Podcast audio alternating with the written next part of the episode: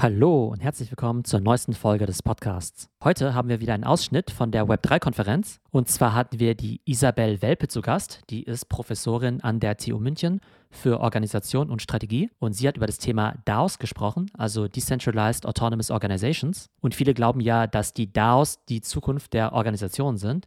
Das heißt, dass in Zukunft eben Startups, Companies oder auch NGOs gar nicht mehr als klassische Gesellschaften gegründet werden, sondern eben als DAO. Und da gibt es ja ganz viele spannende Beispiele. Es gibt ja Investment-DAOs, die zusammen NFTs kaufen.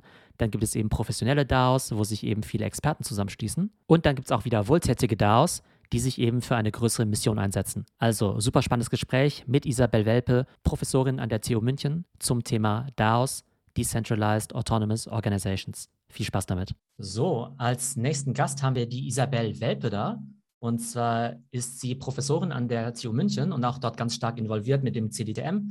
Für diejenigen, die es nicht kennen, das CDTM ist ja sozusagen eine der großen Startup-Schmieden in Deutschland, würde ich mal sagen. Und Isabel beschäftigt sich als äh, Professorin für Organisation und Strategie eben auch mit diesen Aspekten sozusagen dieses Web3s. Und da haben wir ein ganz, ganz spannendes Thema, was noch gar nicht so bekannt ist, nämlich das ganze Thema DAO, Decentralized Autonomous Organization. Vielen Dank, dass du heute da bist, Isabel.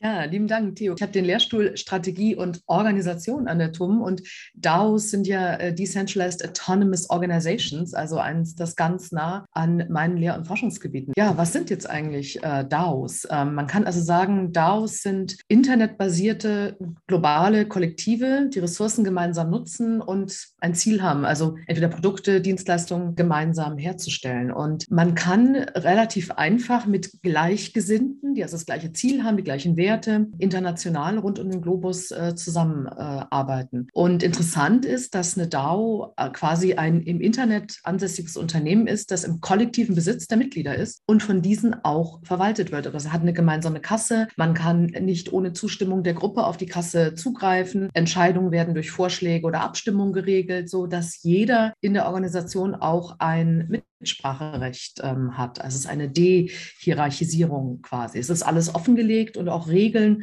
für Ausgaben sind im Code der DAO verankert. Also quasi eine Gemeinschaft mit gemeinsamem Kapital und Bankkonto. DAOs streben auch an, Mitgliedern durch Governance eine Stimme, also allen Mitgliedern eine Stimme zu geben und Hierarchien abzuflachen. Also eine Telegram-Gruppe, die zehn Mitglieder hat und äh, ein ETH ist eine DAO oder auch ein DeFi-Protokoll mit einem Vermögen von einer Milliarde Dollar und 10.000 10.000 Tokeninhabern wäre auch eine DAO. Und also ganz unabhängig von der Größe versuchen DAOs Aufgaben zu lösen, die Ressourcen entsprechend zuzuordnen. Also in a nutshell ist eine Handvoll Menschen, die X machen wollen, kein sozusagen top-down oder überhaupt keine klassische ähm, Führungsstruktur haben, sondern Entscheidungen werden durch Vorschläge und Abstimmungen geregelt. Also in gewisser Weise sind DAOs wie ein traditionelles Startup-Modell, bei dem man eben versucht, für seine Idee, seine Mission eine Gemeinschaft zu finden, die man auf den Markt bringen möchte. Also es könnten auch Schriftsteller sein, die sagen, wir tun uns jetzt zusammen, wir werden eine DAO gründen, um kollektives Eigentum an dem zu schaffen, was wir vorhaben. Mal verbildlich, ne? die klassische Organisation ist ja sehr hierarchisch und eine äh, DAO ist eben eigentlich eine Community. Alle, die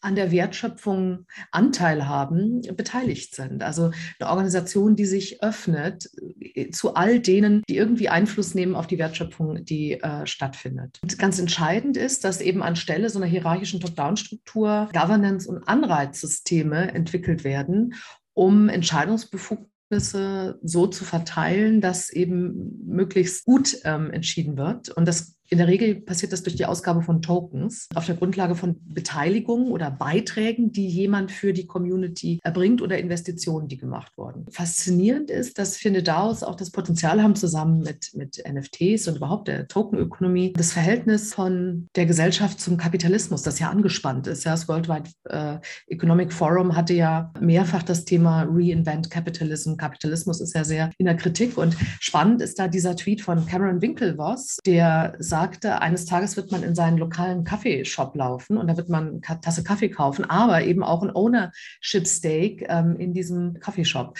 Also man wird, indem man zur Community beiträgt, äh, und auch Kunden tragen ja bei, aber auch andere, die irgendwas beitragen für die Community, sind eben Teil der Community und damit dann auch finanziell am Erfolg der Community beteiligt. Oder ne, man stelle sich vor, im Lockdown haben jetzt ja viele Peloton-Bikes gekauft. Also man könnte, also Peloton könnte auch Community Tokens verwenden, um Anreize zu schaffen, all die verschiedenen Interessengruppen, ja, alle die, die irgendwie am Geschäftsmodell von Peloton beteiligt sind, zusammenzubringen. Zum Beispiel, wenn jetzt bestimmte Trainer so attraktiv sind bei Peloton, dass nur die sozusagen neue Mitglieder gewinnen, ähm, dann könnte man durch eine Verwendung bestimmter Token da eine interessante Dynamik schaffen. Mal so gegenübergestellt, DAO versus äh, traditionelle Organisation ähm, ist, glaube ich, klar. Man könnte vielleicht auch nachlesen auf den Folien dann. Also es ist eher flat, demokratisch. Äh, man hat, man wird abgestimmt, äh, gleichberechtigt. Die, alle Aktivität ist transparent. Man braucht keine sozusagen Intermediäre, sondern mit der Hilfe von Smart Contracts werden dann Dinge, wenn bestimmte Abstimmungsergebnisse vorliegen, einfach ähm, ausgeführt, was ja bei einer klassischen Organisation nicht so ist. Da sind ja immer noch menschliche Entscheider quasi zwischengeschaltet. Spannend wird die Frage, ja, was ist eigentlich der rechtliche Status? Also DAOs sind regulären Organisationen ja sehr ähnlich, aber sie werden bislang nur an wenigen Orten als juristische Personen anerkannt, der traditionellerweise GmbHs gewährt wird. Aber wir sehen erste Orte, die das verändern. Also der Bundesstaat Wyoming zum Beispiel hat im Sommer ein Gesetz verabschiedet, ähm, das es DAOs erlaubt, sich als LECs, also als Limited Liability Companies, also quasi Gesellschaft mit beschränkter Haftung zu registrieren. Und es gibt ein bestimmtes Interesse auch, ähm, also DAOs als neue juristische Personen anzuerkennen. Ist alles in einem sehr frühen Stadium. Realität ist, dass viele ähm, DAOs noch quasi nach den Regeln für offene Handelsgesellschaften geführt werden und arbeiten, was mit dem Nachteil verbunden ist, dass DAO-Mitglieder dann mit Schulden oder Haftung für DAOs belastet werden könnten. Ähm, die meisten werden kennen ähm, Coinbase und, und Uniswap. Ähm, ganz interessanter Vergleich, das mal gegenüberzustellen.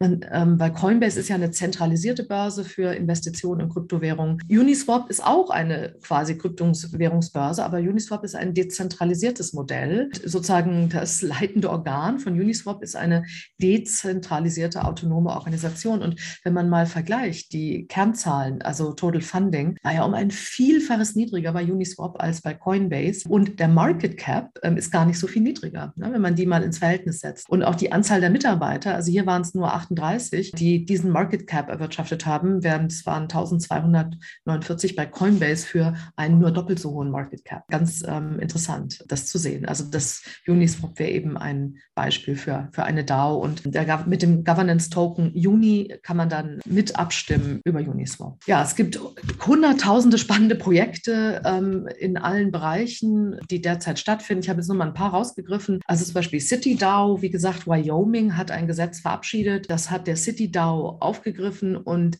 City DAO ist der erste offizielle DAO, der nach dem neuen Wyoming DAO-Gesetz Land besitzt. Und die haben sich eine Parzelle ähm, gekauft. Ganz spannend, weil City DAO damit auch eine grundlegende Form der Staatsbürgerschaft quasi bietet durch den Kauf einer von 10.000 NFTs für äh, 0,25 ETH, die Zugang gleichzeitig ermöglicht zu einem Discord, Stimmrecht und die Möglichkeit, Land nach dem First Founding Citizens zu besiedeln.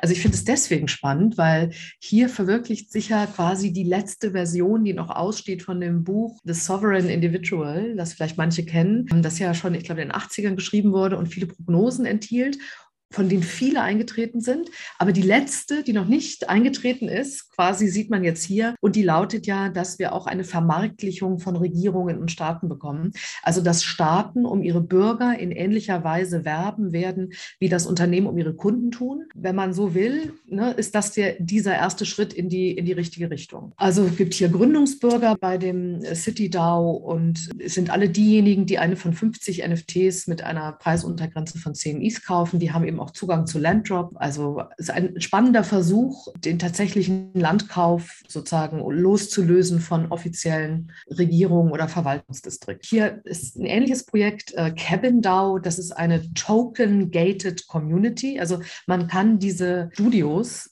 nur mieten oder in ihnen wohnen, wenn man eben den Token hat. Es ist eine Gemeinschaft von Hütten für unabhängige Online-Schöpfer, die mal Ruhe brauchen, um irgendwo kreativ zu sein, also ein Residenzprogramm äh, quasi. Man braucht den Cabin-Token und daran hängt Mitgliedschaft, Governance und Zugangsprivilegien. Und im Moment experimentieren die mit weiteren äh, Anwendungsfällen noch. Und hier hat vielleicht auch jemand mitbekommen, gab es diese Gründung eines DAOs für nur einen Zweck, nämlich Constitution DAO war ein Versuch, eine der letzten letzten Originalausgaben der amerikanischen Constitution zu ersteigern. Leider hat ein Hedgefondsmanager ähm, Constitution DAO überboten, aber es war wirklich spannend zu sehen, dass durch DAOs eben sozusagen eine Demokratisierung äh, stattfindet, in der durchschnittliche Menschen plötzlich an so einem wertvollen Asset wie der Originalausgabe der, der Constitution mitarbeiten können. Witziges Projekt ist der Drunk DAO, der hat sich inzwischen umbenannt in Friends of Dionysos. Und hier ist das Ziel, echte Trauben anzubauen, echten Wein äh, zu produzieren. Und jeder, der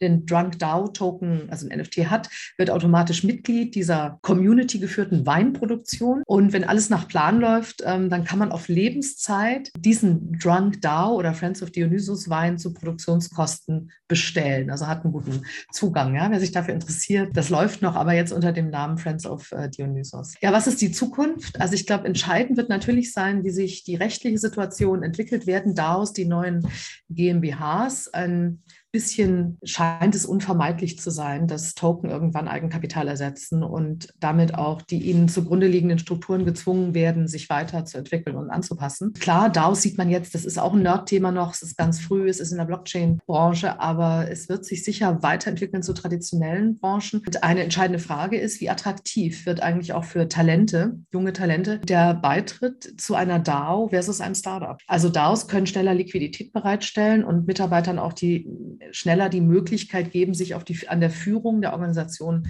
ähm, zu beteiligen. Also neben der rechtlichen Frage ist sicher auch die Governance-Frage ähm, bedeutsam und ne, wie gut man eben Anreize schaffen kann, damit die Gemeinschaft auch im Sinne der DAO entscheidet. Auf jeden Fall finde ich es eine der besten Ideen aus der Kryptowelt, äh, die hervorgegangen ist und alle Bereiche, also Bildung, meine Branche, auch Purpose, Social, Wohltätigkeit, Zukunft der Arbeit, ähm, wie wir arbeiten werden, die werden massiv davon beeinflusst werden. Grundidee ist ja, dass man im Rahmen von DAOs an den Dingen arbeitet, für die man wirklich brennt oder die Skills einbringt, die man hat. Und dann wird es so sein, dass man nicht sechs Jobs in seinem Leben hat, wie das ja manche sagen, sondern sechs Jobs parallel ja, oder sechs Arbeitgeber parallel, wo man immer seine Skills oder sein, wofür man brennt, einbringt in verschiedene Projekte. Und spannend ist, finde ich auch, dass DAOs so eine Wertegemeinschaft ermöglichen. Ja, weil im Moment sind wir ja aufgeteilt nach Staatsbürgern oder Kommunen, wo wir jetzt zufällig physisch verankert sind, ja, das für mich zuständige Kreisverwaltungsreferat. Und die Idee des DAOs heißt ja, ich kann mir das eigentlich frei aussuchen,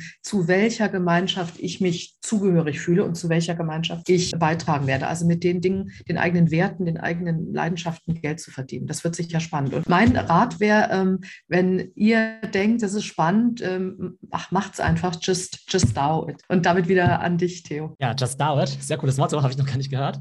Aber total faszinierend, weil Ne, das ist ja oftmals mit solchen Sachen, Dinge, die heute total freakig wirken und irgendwie so total nerdig, werden vielleicht irgendwann mal Mainstream, ja. Ich glaube, dass Corona insofern auch mit da reinspielt, dass ne, wir jetzt ja alle irgendwie remote arbeiten. Und jetzt kannst du halt sagen, okay, mein nächster Job ist irgendwie ein Discord-Chat away. Äh, wo ist jetzt der Unterschied, ob ich in dem Slack-Channel bin oder in einem anderen Channel? Ich kann halt irgendwie an acht Projekten gleichzeitig arbeiten. Überprüfen kann es eh niemand. Was glaubst du denn, was sind das für Leute, die in Zukunft lieber für DAOs arbeiten werden, als jetzt für BMW oder sogar lieber für Google? Also der generelle Trend bei Digitalisierung ist ja Demokratisierung. Ne? Jeder hat plötzlich eine Stimme, kann sich zu allem äußern, abstimmen, bewerten etc. Mit Digitalisierung kommt auch, was man sich ja vermeintlich wünscht, Meritokratie. Also dass die Leute besser oder genauer nach ihren Beiträgen vergütet werden. Das ist ja auch bei der DAO so. Ne? Du sollst ja angemessen vergütet werden nach deinem Beitrag. Und an sich ist es ja ein Traum. Ja, eigentlich, wenn man uns fragen würde, würden wir sagen, ja, Pay for Performance ist super.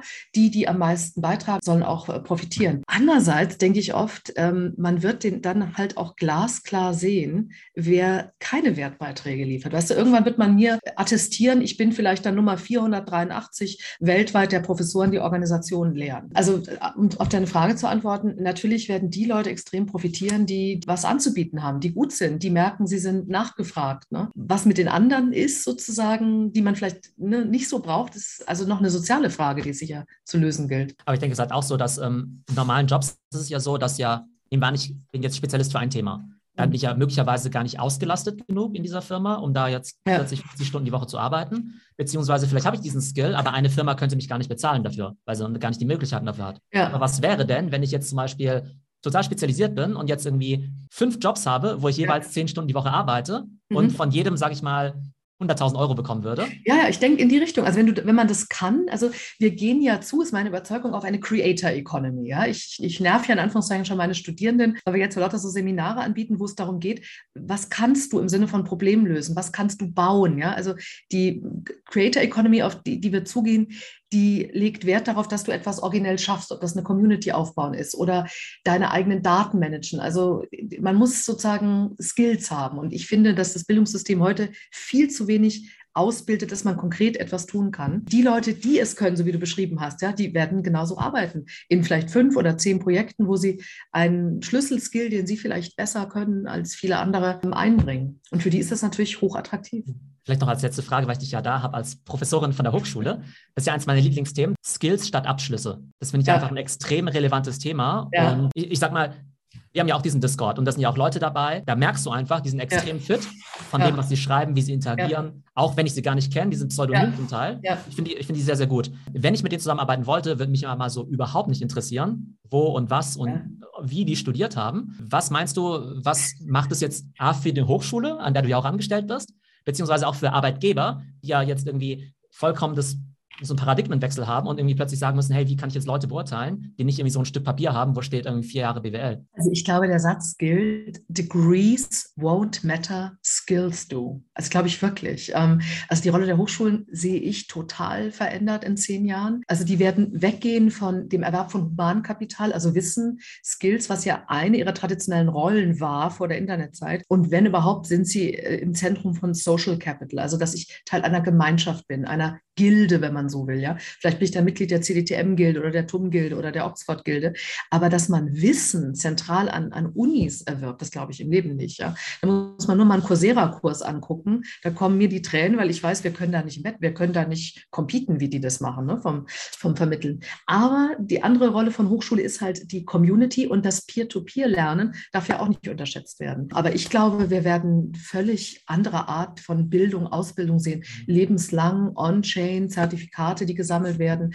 Und wahrscheinlich wird es auch, sag ich mal, neue Evaluationsmechanismen geben. Ich meine, sowas brauchen wir ja auch für den Journalismus, sowas wie ein Credibility Score. Ja? Wie richtig liegt jemand jetzt eigentlich? Und wahrscheinlich auch für die eigene Person. Also nochmal den Beitrag, den ich hier gerade gelesen habe. Absolut, Meritokratie ist nicht Demokratie. Das ist auch problematisch, weil wir wollen ja einerseits Demokratie, ja, und andererseits wollen wir aber sagen, der oder die das am besten kann, der soll auch mehr Stimmrechte haben. Das ist eigentlich ein Widerspruch, den wir irgendwie als Spannungsverhältnis noch äh, Verein werden. Und ich glaube auch, dass man eben auch diese soziale Komponente, Komponente sehen sollte, die du genannt hast. Das, was jetzt alles kommt, das ist ein Eldorado für Knowledge Worker. Ja. Also die können sich exponentiell skalieren. Das ist dann ein Winner-Take-Most-Market, anstatt dass du sagst, ich bin der beste Experte in einem ja. Umkreis von 20 Kilometern und kann halt nur bei der Firma ja. arbeiten, die halt in 20 Kilometern Radius ist, ja? ja, kannst du halt weltweit deine Dienstleistung anbieten und kannst genau. theoretisch das Hundertfache verdienen von dem, was du heute verdienst. Ja, ähm, genau. Aber, aber nimmst natürlich dann, aber nimmst natürlich dann irgendwie demjenigen die Arbeit weg, der mhm. eigentlich vorher den regionalen Vorteil hatte, weil er halt zufällig da war und der hat jetzt plötzlich diese globale Konkurrenz. Also ich glaube, das ist halt A, natürlich fantastisch für Leute, die diese Skills haben und auf der anderen Seite muss sich natürlich jeder andere fragen, mhm wo kriege ich diese Skills her, zumal er sich ja nicht unbedingt jetzt unbedingt auf äh, mhm. die traditionellen Institutionen verlassen kann. Absolut, ja. Ja, also ihr könnt gerne die Folien haben, weil manche hatten jetzt hier Interesse geäußert. Ich weiß nicht, wie wir die distribuieren, Theo, aber da hast du sicher eine Lösung. Äh, genau, den, die kann man dann minden, ja.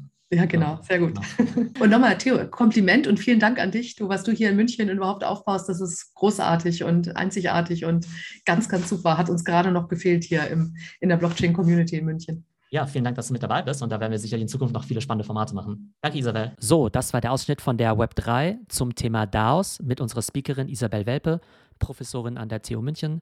Super spannendes Thema, wie ich finde. Und man sollte für 2022 das Thema DAOs auf jeden Fall im Auge behalten. Ich hoffe, es geht euch gut und bis zum nächsten Mal.